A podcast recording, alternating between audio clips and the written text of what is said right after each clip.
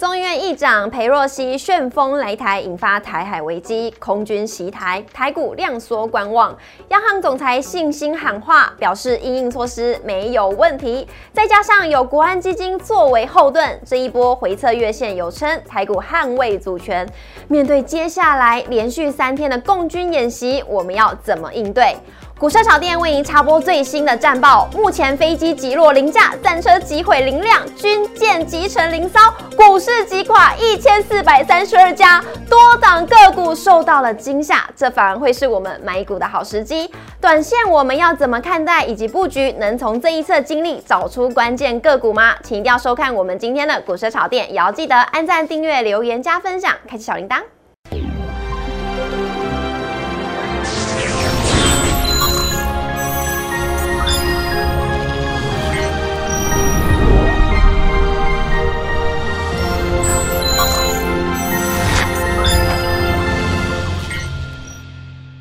股市的小店投资不断线，大家好，我是主持人 Coco。今天傍晚呢，裴若曦就要离开台湾了，紧接着台湾就要面对的是连续三天共军的演习了。那至于这个对于台股呢，后续会有什么样的影响？我们今天请到的是林汉伟分析师老师好，Coco 好，大家好。老师，今天裴若曦呢演讲当中，他说了台湾是一个任性之岛。老师，您认为呢？我们现在的股民有任性吗？其实很有韧性啊，因为今年台股几乎从一月份跌到七月份嘛，好不容易等到一个国安基金带来了一个跌升反弹，就遇到这个礼拜所谓的一个裴洛西访台，引发了台海之间的一个紧张局势，台股也出现了比较明显的一个修正，但你还是可以发现到。就台股最近的量缩的过程里面，代表并没有出现恐慌性的卖压，这就代表哎，股民还是相当有韧性的，还是相当有韧性的，没错。那我们今天带来的主题呢，就要跟大家聊聊了，因为呢，连续两天共军的老台之后呢，其实股市的空军也是趁势的想要打击多头，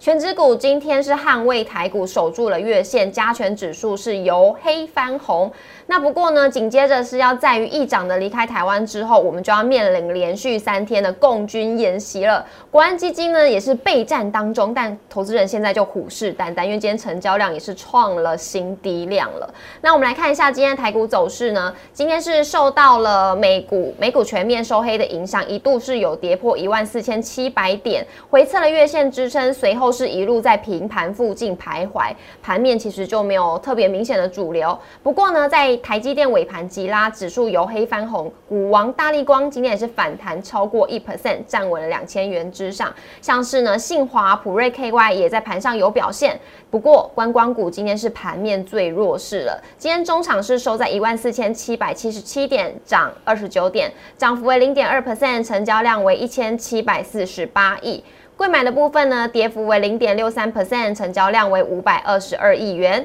来，三大法人的部分，外资是连续三天都是卖超台股，今天是卖超六十一亿，投信是持续的买超，买超为十六亿。老师，大家就想要知道了，现在呢，呃，裴洛西离开台湾之后，要面对的就是连续三天的共军演习了。那国安基金也说了，他会备战当中。那老师，你认为我们台股今天的量缩是什么意思呢？也代表市场真的也是比较担心呐，就观望说到底接下来这三天的所谓的中共的军演，那会不会造成说有一些所谓的比较不想见到的一些军事冲突的一个情况产生？那加上说，其实中国除了这个军事的一个恫吓以外的话，也有一些经济的手段呐，外交手段的一个恫吓。所以现在我觉得，为什么今天量会做的那么快，是因为。很多法人在重新评估，所以接下来可能两岸关系如果是比较紧张的话，有哪些产业会受到一定的冲击？那不止在台湾的部分。中美关系也比较偏向紧张，所以法人也在评估说，诶，如果说这个接下来中国要抵制，我不买苹果的手机了，嗯，我不用微软的作业系统了，我不买特斯拉的车子了，那接下来会不会造成说，诶，中美之间随着贸易的中断啊，或者说各自去抵抗他们所谓的一个呃中国的产品不能进口到美国，美国的产品不能够出口到中国，那会造成说全球的一个经济跟贸易的一个下滑，所以这就造成说很多法人现在还赶工。在写报告当中，这时候很难去说他们要去买什么样的股票，或者说要调节什么样的股票，所以量能就出现比较明显的一个萎缩，所以这个情况可能会持续个好几天。也就是说，最少在这三天军演完之后。那如果说都都是平安无事的话，那我相信可能法人就会重新评估说，哎，可能这一次还是像过去一样，就只是一个比较。紧张的一个恐吓行为，但并没有造成说，哎，真的会有一些所谓军事上的一个行动。那这时候，我觉得他们才资金才会有一些重新回流的迹象。所以，看到台股今天的一个量能是创下今年的一个新低量。那大家会说，那今年有一个新低量，之前在这个七月中的时候的一千七百五十而已，就是我们看到画面上那个一三九二八那一个黑 K 棒的前一天，刚好是一千七百五十而已的一个新低量。隔天台股创下新低价，对，那现在台股又有一个今年新低价，那我们会不会直接就跌到一万三千九百二十八点？有可能吗？我觉得机会不太大嘛，因为那个时候是没有国安基金的护盘，现在有国安基金的护盘，所以我觉得整个指数下跌应该是相对是比较有秩序的。那只是说，因为国安基金只买跌不买涨，所以好像今天盘中大家可以发现到很多股票跌下来。那但是都只有低阶的买盘，拉就拉不上去，所以说很多股票涨上去之后就有卖压卖下来，就代表说我觉得目前的氛围对于台股来讲的话，好像多方还是比较偏向保守。那说空军在这边有没有机会全面性的出席去做一个放空的动作？我觉得大家可以观察一下，就是说前坡我们大概在差不多七月下旬那时候刚好是台子期的结算，嗯，台子结算当天大概就是那个呃我们这个有一个。蓝色的线五日线跟红色的线月线交叉那一根那根黑 K 棒，就当天就是台子期的结算，那一个低点，我觉得大家可以把它当做一个观察重点。也就是说，那个低点被跌破的话，代表从七月份结算完做多的人，他们都会输钱。那代表说这一波空军就重新占到上风。但是国安基金在护盘的过程里面，看这两天。到那个低点就有一些反弹的力道，嗯，代表说其实目前我觉得多空就还在焦灼的一个情况。那到底是多方胜还是空方胜？我觉得先看那个价位，大概还是台股月线的附近呐。如果月线没有被跌破之前的话，目前月线还是维持一个上弯的格局，代表说整个中线的反弹架构还没有被破坏。那这时候我觉得可能就是。要等待这个量能出来，或者说等待说到底中国这个歇斯底里的发作，对，要发作到什么时候嘛？对，那如果说他们接下来发现到，哎，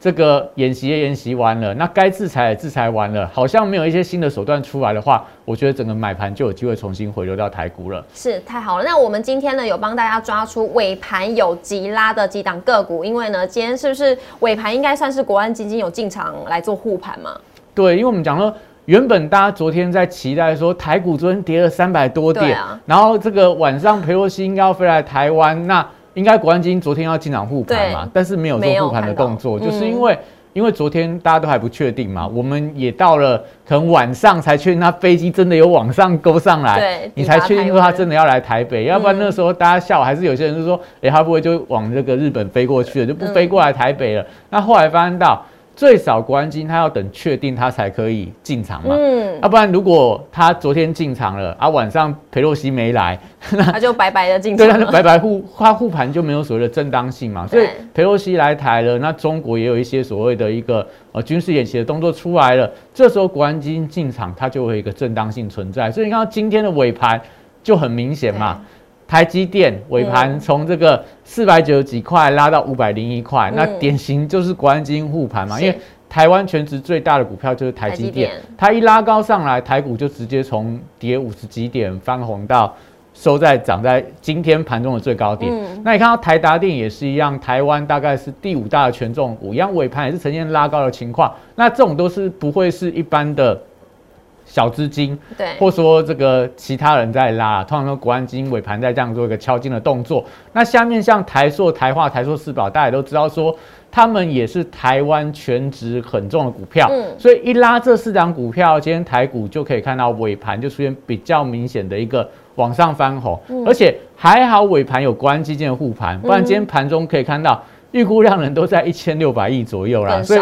真的量是小到非常的可怜，所以我觉得在这样情况里面，当然如果说接下来，因为明天后天大家关心的是这个大陆的军演的一个问题，是。那会不会就是哎，明天大家又很紧张的时候，那我相信今天既然国安基金进场护盘，明天他一样也会做进场护盘的动作，只是说。你要留意到，就是说国安基金护盘的时候，它就会护这些大型的全值股。那你有可能就是说，你不要期待说，那国安基金会不会救救我的股票？很难说。我的股票中小型股票跌到波段低点，会不会来做一个拉抬的动作？我觉得比较难去期待这样的情况。所以你可能要去，有些人说我要搭国安基金的顺风车，我要搭。吃国安基金的豆腐，那我觉得你可能就两个选择，一个就是直接买全职股，对全职股；一个不然你就去买类似零零五零这种 ETF，它就可以一起拉，拉的时候同样会往上走高。我觉得这是可以搭着国安基金顺风车的一个方法。但买零零五零可能是一般人比较做得到的一个一个方式啊，因为台积电、台积电这些股价都还蛮贵的，嗯，还蛮贵的。好，所以可以看到国安基金，我觉得这种这种尾盘的护盘的力道，我觉得这几天都可以特别去观察一下，因为毕竟。在大陆军演的过程里面，我觉得对国安基金来讲都有一些正当护盘的一个理由。那你说下个礼拜台股会不会继续呈现所谓弱势的发展？是，那就要看一下他们接下来对台湾的一些经济制裁的手段。因为昨天对于台湾的一些食品已经发布了一些相关的禁令，禁令，所以我们看到什么爱吃味啦、泰山啦、统一啊，股价都跌得很重。那今天又发了一个什么？大陆禁止他们的天然的砂石出口到台湾，所以我们台湾现在的水泥厂就只能够挖自己的砂石，不可以从大陆进口砂石。所以今天也带动到一些跟银建相关的啦，类似像国产这种所谓的生产水泥用大陆进口砂石的，今天股价就跌得比较重。对，所以我觉得可能就是下个礼拜还是要留意到整个大陆政策有一些受害的股票，我觉得可能短上来看的话。走势会比较偏弱一点。好，老师，那这几天我们是不是可以注重一些？因为呃，像是国防类型的股票。对，因为我们讲说，现在除了国安基金在救台股，那你可以看到大陆的人的手段也很多嘛。像今天都陆陆续传出来，就是说，哎。中国有一些网军开始攻击我们的民间的机构啊，政府的单位啊。那你可以看到，像新闻爆出来说，哎，有那个火车站的一个电子看板，直接就跳出简体字，然后说什么谁谁谁滚回去呀，对啊，然后什么台湾怎么样怎么样，一大堆的一个很难听的话都出来，连我们最生活中看到的那个 Seven Eleven 的电子看板也跳出这样的一个画面。对，那当然也就代表说，其实大陆的网军现在来看的话。有一点全面在攻击台湾，不管是民间的企业、政府的机构，那当然我觉得也是接下来可能大家会面临到比较大的一个风险的所在嘛，因为很多的台湾的高科技业，他们可能有一些资讯安全的一个需求啊，还有一些所谓的企业的机密跟国家的军事机密，都是我觉得接下来可能大家会比较重视的一个区块，所以可以发现到今天台股虽然说是量缩在下跌，但很多跟国防安全相关的股票表现就非常的强。你看到像这个奇阳的部分是做资讯安全的，今天盘中是带量冲高，一度攻高到涨停板。嗯，那下面还有这个安瑞 KY，一样也是做资讯安全的股票，连续两天拉涨停板收高。嗯，那就代表说，其实我觉得台湾的这个资金还是很聪明嘛，就是说，当你遇到